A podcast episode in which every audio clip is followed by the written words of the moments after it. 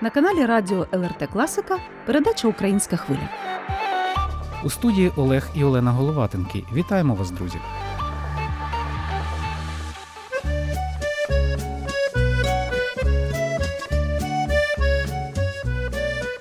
Чарівна французька мелодія у нашій передачі звучить не випадково. Пригадати її спонукали особливе місце, люди, з якими ми вас сьогодні познайомимо, та події, що з ними відбулися. Цього літа українські школярі, які навчаються в міжнародній українській школі Литви, вперше провели незабутні канікули у Франції. На 10 днів їхньою домівкою став старовинний палац у містечку баньоль де льорн в Нормандії. Свого часу в нього вдихнула нове життя директор школи Олена Внуковська. Зусиллями своєї родини вона дбайливо відновила фасад, внутрішнє оздоблення, вишукані інтер'єри, оселивши в них антикварні меблі і сучасні картини, кришталеву люстру і фамільний посуд, мережевні скатертини роботи своєї матусі киянки і колекцію українських старожитностей, розкішну бібліотеку і музичні інструменти. Галявину біля замку прикрашають традиційні квітники з гортензіями та олеандрами. А на подвір'ї гостей весело зустрічають собаки французький дін і литовська бонда. Дивовижне місце, де співає душа і насолоджується серце. Господарі назвали маєток Шато де Арт замок мистецтв, і щоліта радушно віддають його дітям, вихованцям міжнародної української школи в Парижі, яка ось вже 20 років поспіль діє під орудою Олени Внуковської. І саме сюди, в свою домівку, пані Олена запросила на відпочинок тепер вже своїх учнів з Литви. Разом з ними на гостинах побувала і українська хвиля. Тож прочиняємо двері і слухаємо історію з перших вуст. Bonjour, euh, je m'appelle euh, Maxime Suchenko. Euh, nous sommes venus dans ce зараз хочу сказати слухачам, що ми знаходимося в надзвичайно старовинному будинку. Будинок це навіть не те слово, яким можна описати цю споруду. Це замок. Це старовинний замок, якому понад 170 років. І зараз з тими, хто тут живе, ми спробуємо розповісти, що це насправді. Дівчата і хлопці, підходьте, будемо знайомитися. У нас є нагода говорити на литовському національному радіо українською мовою. Прошу. Ну, як я вже сказав французькою, мене звати Максим. Я народився е, в Києві, і ми сюди всі приїхали в цей замок побути в таборі разом з іншими. Можна сказати, трохи відволіктись від війни і ну, трошки побути разом. Мене звати Лілія. Я із міста Львова. У мене дуже емоції зашкалюють від цього табору, тому що це класна можливість побути разом, познайомитись з учнями зі школи, навіть яких ти раніше не бачив. І взагалі це дуже великий досвід. Чому бути в літній школі не нудно, по-вашому? Мене звати Тараненко Софія, я з Кривого Рогу. Мені дуже подобається літня школа тим, що є багато цікавих екскурсій, які можуть не просто зайняти час, а ще й е, добре прокачати навики у будь-яких сферах. Також ми маємо французькі уроки. Чи ти встигла вивчити французьку? Bonjour, je m'appelle Sophia, je suis ukrainienne, j'ai 15 âges.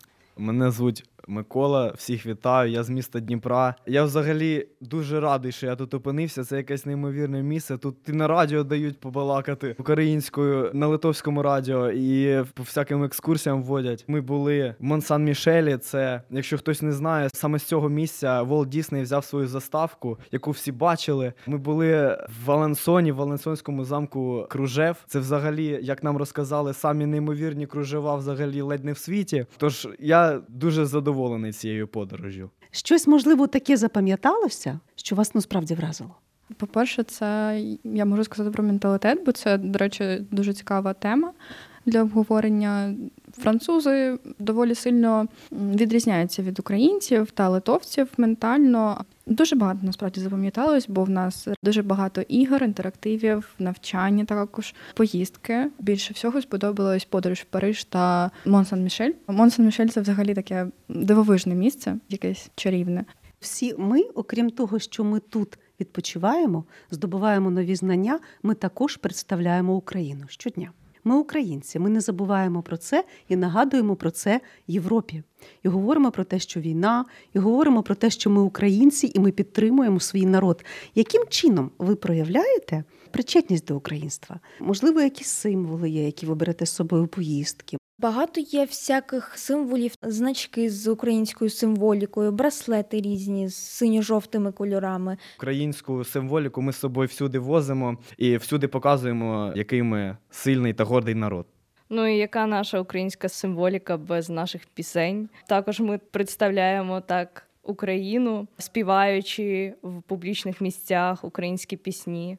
І напевно, на мою думку, люди здогадуються і зразу ж підтримують нас. Співали калину в переході у центрі Парижу, і всі люди ходили і аплодували нам. І також, коли ми їхали на Мон Сан-Мішель, ми подарували першій леді Франції браслет з українським прапором. Мільйони ваших ровесників лишаються в Україні. Вони не мають таких можливостей. Вони не мають таких привілегій, але вони так само вчаться, вони так само утверджують свою Україну на своїй землі. Можливо, є ті слова, з якими би ви хотіли звернутися до своїх друзів, які там лишилися, просто підтримати їх, надати їм сил. Ми дуже раді, що у нас є така нагода представляти Україну тут, представляти Україну у Франції. Я вважаю, що кожен повинен пам'ятати, що там, де зараз ми знаходимося, нам не потрібно втрачати голову. Потрібно пам'ятати, що від нас багато чого залежить, тому кожен має викладатись наповну і пам'ятати про це завжди. Від нас всіх залежить наше майбутнє. На мою думку, поки у нас є така нагода, як вже сказала Софія, нам треба просувати нашу культуру, просувати українську мову, українську державність, щоб е, світ не забував, що коє країна-агресор на нашій території, і без цього світ може просто захлинути в потоці інформації, що коїться в інших країнах. Як сказав мій друг, уже е, то треба е, всім розказувати, показувати, що зараз робить країна-агресор. Але це відбувається не півтора року, це вже років, мабуть, 300, а то й більше, починаючи від Катерини II закінчуючи Володимиром Путіним. Не тільки ж на нашій країні Росія робить такі звірські вчинки. Це було і у Чеченській Республіці, і було і в Грузії, і було де тільки не було. Москва ж починалася взагалі з болота. У них е, вся історія це завойовані землі. Тож щодо слів підтримки, стоїмо вже більше, мабуть, 300 років. Невже ми зараз не зможемо вистояти оце, що зараз відбувається? Я думаю, що зможемо. Я впевнений, зі мною погодяться всі. Тож я вважаю, що нам треба не опускати руки, як зараз деякі бувають. Люди кажуть, що о, ну це вже відбувається уже півтора року. Фронт не рухається. У мене вже якась безнадійність. Я вважаю, що це взагалі абсолютно неправильно. Тому я вважаю, що треба з таким агресивним настроєм відноситись до цього і всім бажаю сил не опускати руки і боротися. У нас є хвилинка для того, щоб кожен сказав одне слово, яке ви пов'язуєте з цим відпочинком. Тобто, що він для вас означає? Розвиток. Досягнення. Дисципліна. Якщо чесно, не знаю. Одним словом важко це описати. Це треба приїхати і побачити. Я теж не можу, але можна вивчення французької мови. Досвід. Нові знання. Можливість. Соціум. Веселище. Україна.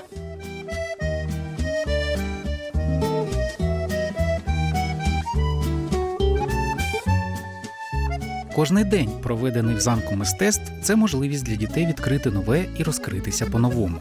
Від веселої нестандартної ранкової зарядки до вивчення іноземних мов, участі у конкурсах і змаганнях, навчання традиційним французьким іграм. Діти опановують музику і танці, вчаться живопису і навіть пробують свої сили в акторській майстерності. Не випадково ми зустріли в замку справжню кінозірку. Мене звати Ліза Майська, я національну радіокомпанію України представляю тут у Європі. Я українська акторка, телерадіоведуча, і зараз маю честь е, попрацювати з нашими дітьми, дякуючи пані Олені Внуковській, яка організувала насправді неймовірний табір, і це, як на мене, велика пригода для дітей, тому що все, що тут з ними відбувається, вони будуть згадувати все життя. По-перше, дуже красивий палац, у якому вони живуть. Ми зараз готуємо з ними виставу, у якій вони мають можливість доторкнутися до цієї історії, хоча б через акторську майстерність. Дуже діти виявилися підготовленими, навіть малючки. Вони мене вразили, бо ми працювали і над ораторським мистецтвом, і над самопрезентацією, і над акторською майстерністю. Ну, наші діти, в принципі, талановиті. У них тут стільки активностей. В моєму дитинстві в мене такого шансу не було і в юності. Тому пані Олена насправді зробила дуже велику справу. Сама Олена Внуковська буквально живе своїм дітищем міжнародною українською школою. Завдяки енергії, цілеспрямованості та завзятості української освітянки-подвижниці тисячі наших маленьких співвітчизників за кордоном мають змогу навчатися рідною мовою в українській школі, говорить Олена Внуковська. Це є збереження нації. І нація це наші діти, які зараз вимушені. Дуже важко бути не вдома. І вони хочуть додому. І ми допоможемо повернутись, але ж ми будемо освічені, сильні, гарні, розумні. І ми в нашій команді, тут зараз 20 дітей, ми пишаємося, що ми відкрили один одного, а вчителі, що наш рік був переможним. Ми змогли з невіри. Ніхто не вірив, що ми відкриємося. Як нам кажуть, ну ви ж говорите російською, то йдіть в російські школи, спілкуйтесь англійською мовою. Ні, в Україні державна мова українська. Ми вчимось українською мовою, і ми вступаємо з українським державним документом у всі вищі навчальні заклади і в Україні, і в Європі. А поки ми спілкувалися з директором школи і господиною Шато де Арт, рятуючись від літньої зливи, до замку повернулася зграйка наймолодших дітлахів. Знайомимося. Варвара Звідки? з Києва. Як враження? Нормальні. Звідки зараз такі мокрі? З басейну приїхали. Ти плаваєш? Да. Ти? Я Злата, місто Київ. Вражені дуже круті. Які заняття тобі тут найбільше запам'ятались? Ну тут е, прикольно, тут е, можна вчитися, можна розважатися. Мене звуть Еліна. Чому ти навчилася в таборі нового за ці дні? Що команда робота це дуже круто. Хто твої друзі? Можеш назвати і розказати коротенько про них? Злата, Варя, Злата і Соломія. Вони дуже класні друзі. Як рано ви лягаєте спати? Як здається заснути після такого веселого активного дня? Просто дуже вимотаємо і зразу лягаємо спати. Казки читаємо. А хто читає казки? Пані Оксана і ми самі. Тобто ви як панночки в пансіоні, які раніше також засинали від якусь прекрасну літературу, які сни сняться? Щось снилось особливо у Франції? Мені снилися ніндзя з катанами. Яке ваше найбільше бажання? Ну, бажання, щоб поскоріше доробити дневники раження, щоб це все ми отак описали гарно, щоб дізнатися це все і щоб подовше тут побувати. Мені дуже сильно хочеться тут вчитися, в цьому замку, тому що він дуже затишний.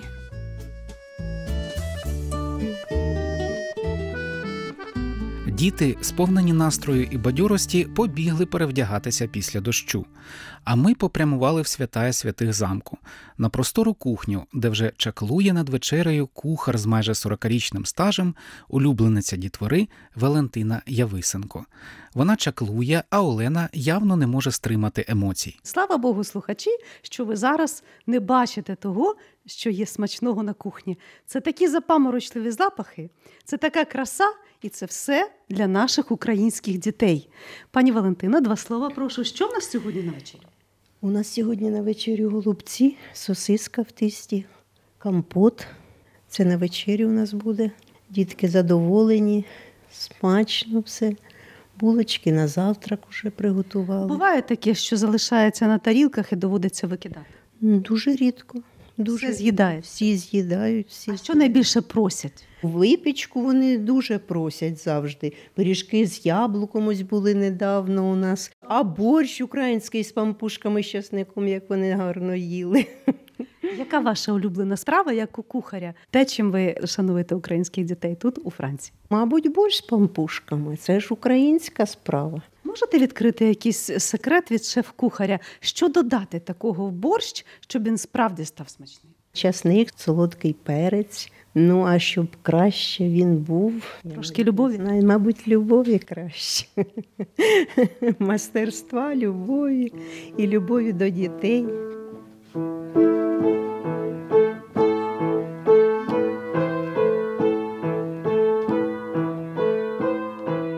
Тим часом з вітальні лунає музика Бетховена. Це грає юна українка Еліна. Під її тендітними пальчиками звучить рояль легендарної фірми Гавот. Як говорить господиня замку Олена Внуковська, розкішний старовинний інструмент не має припадати пилом. Він пам'ятає виконання знаменитих музикантів різних епох, а зараз дарує радість українським дітям.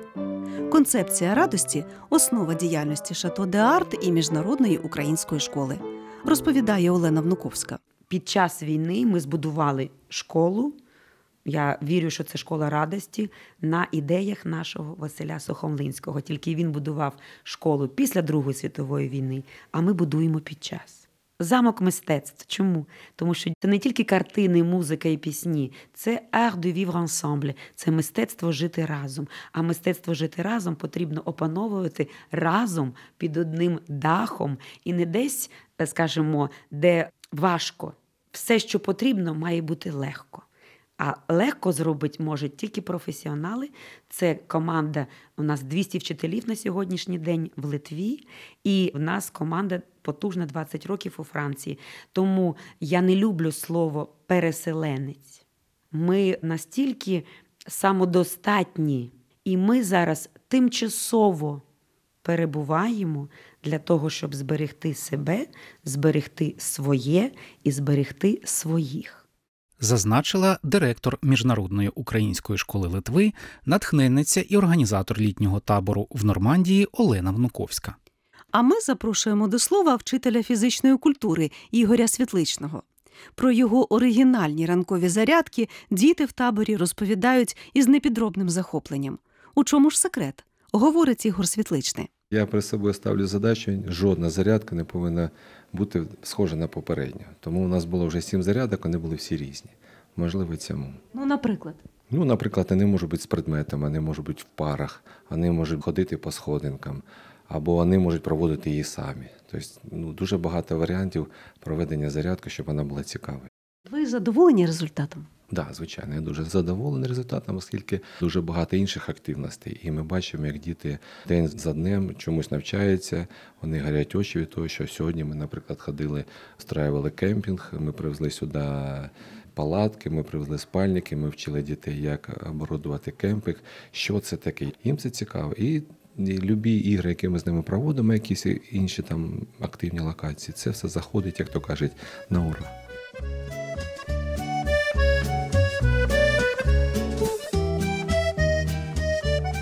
Нагадуємо, друзі, сьогоднішній репортаж української хвилі з французької Нормандії.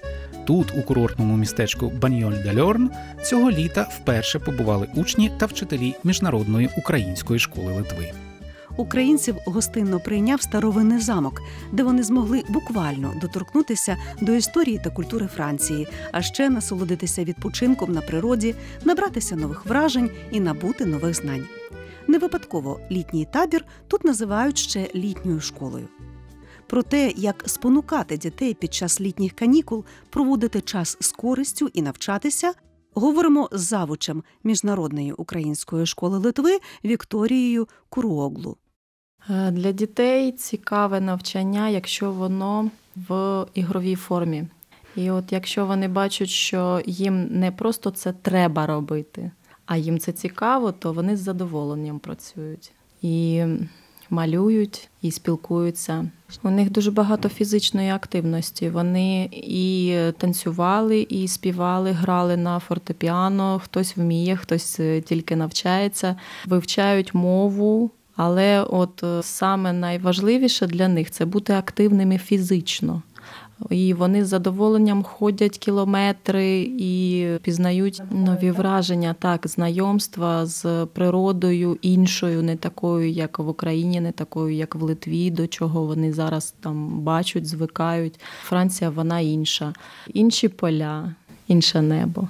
Таке щось, що із вражень дітей вас справді вразило саму. Ви досвідчений педагог. Ви бачили дітей в різних ситуаціях. І тут ми не забуваємо це діти, які фактично евакуювалися з країни, де йде війна, і попали в маленький рай на землі. Чого ви не очікували в їхніх реакціях, і що вам запам'ятається як педагогу? Те, що як вони міняються.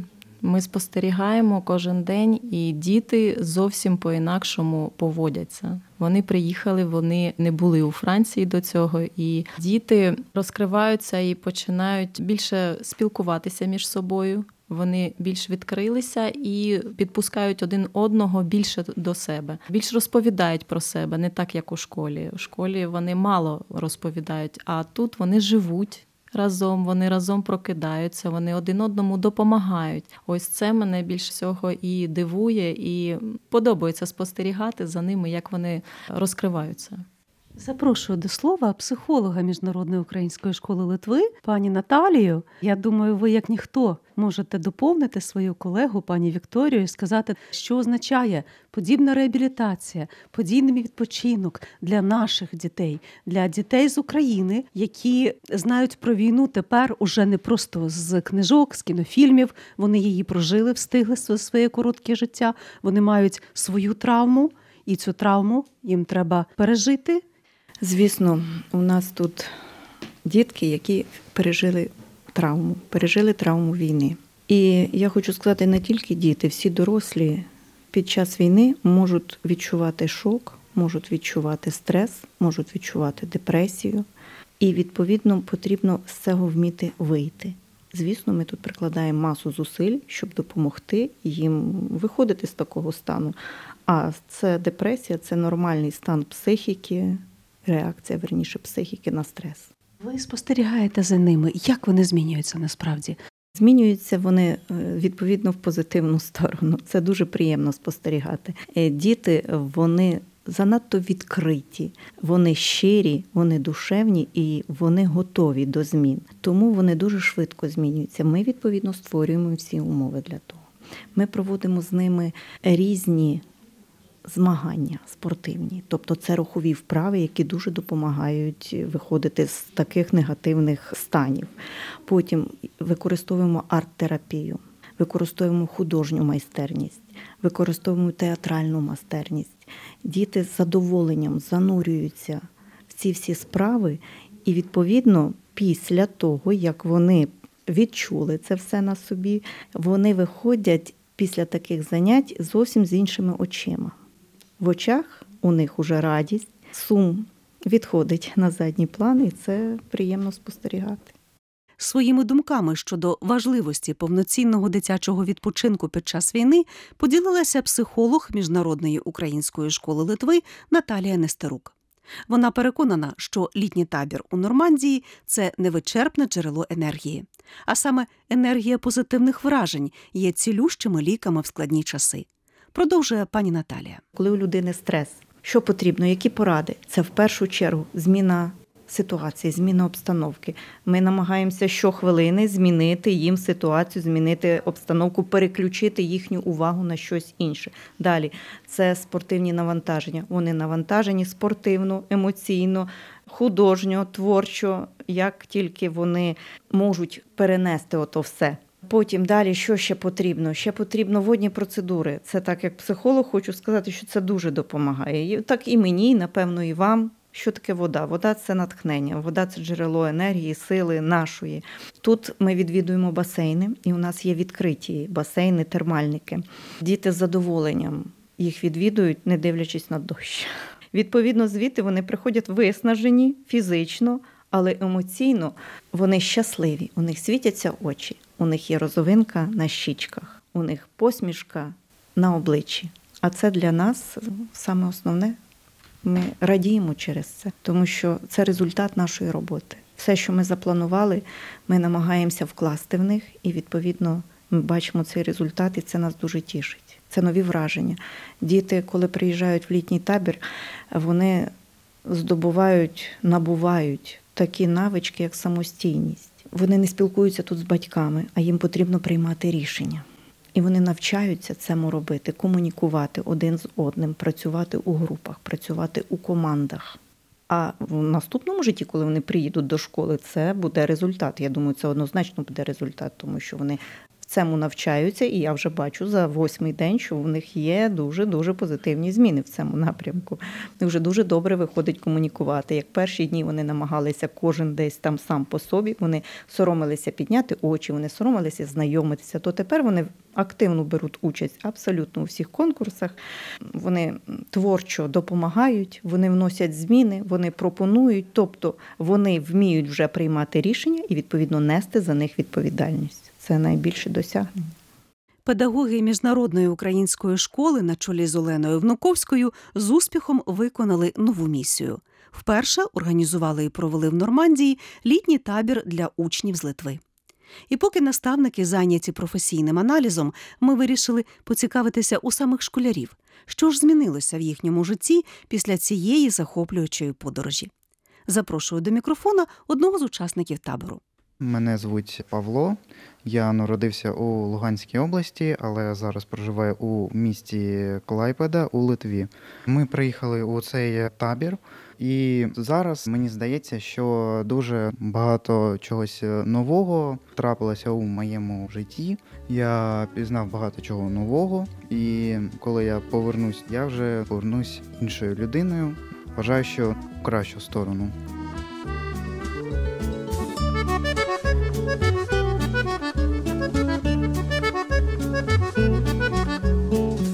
Наша розповідь про неймовірні французькі канікули маленьких українців з Литви була би неповною, якби ми не познайомили вас, друзі, з людиною, яка увесь цей час надихала дітей своєю щирістю, відкритістю, готовністю завжди прийти на допомогу.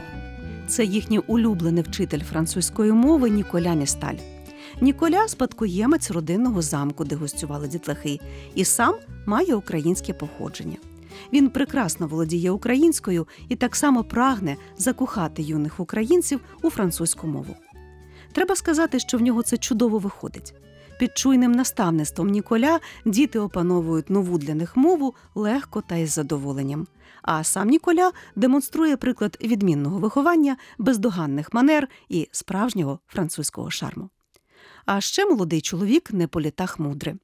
Доля рідної йому України, її майбутнє та майбутнє її дітей червоною ниткою проходить в його думках вголос. Говорить Ніколя Місталь.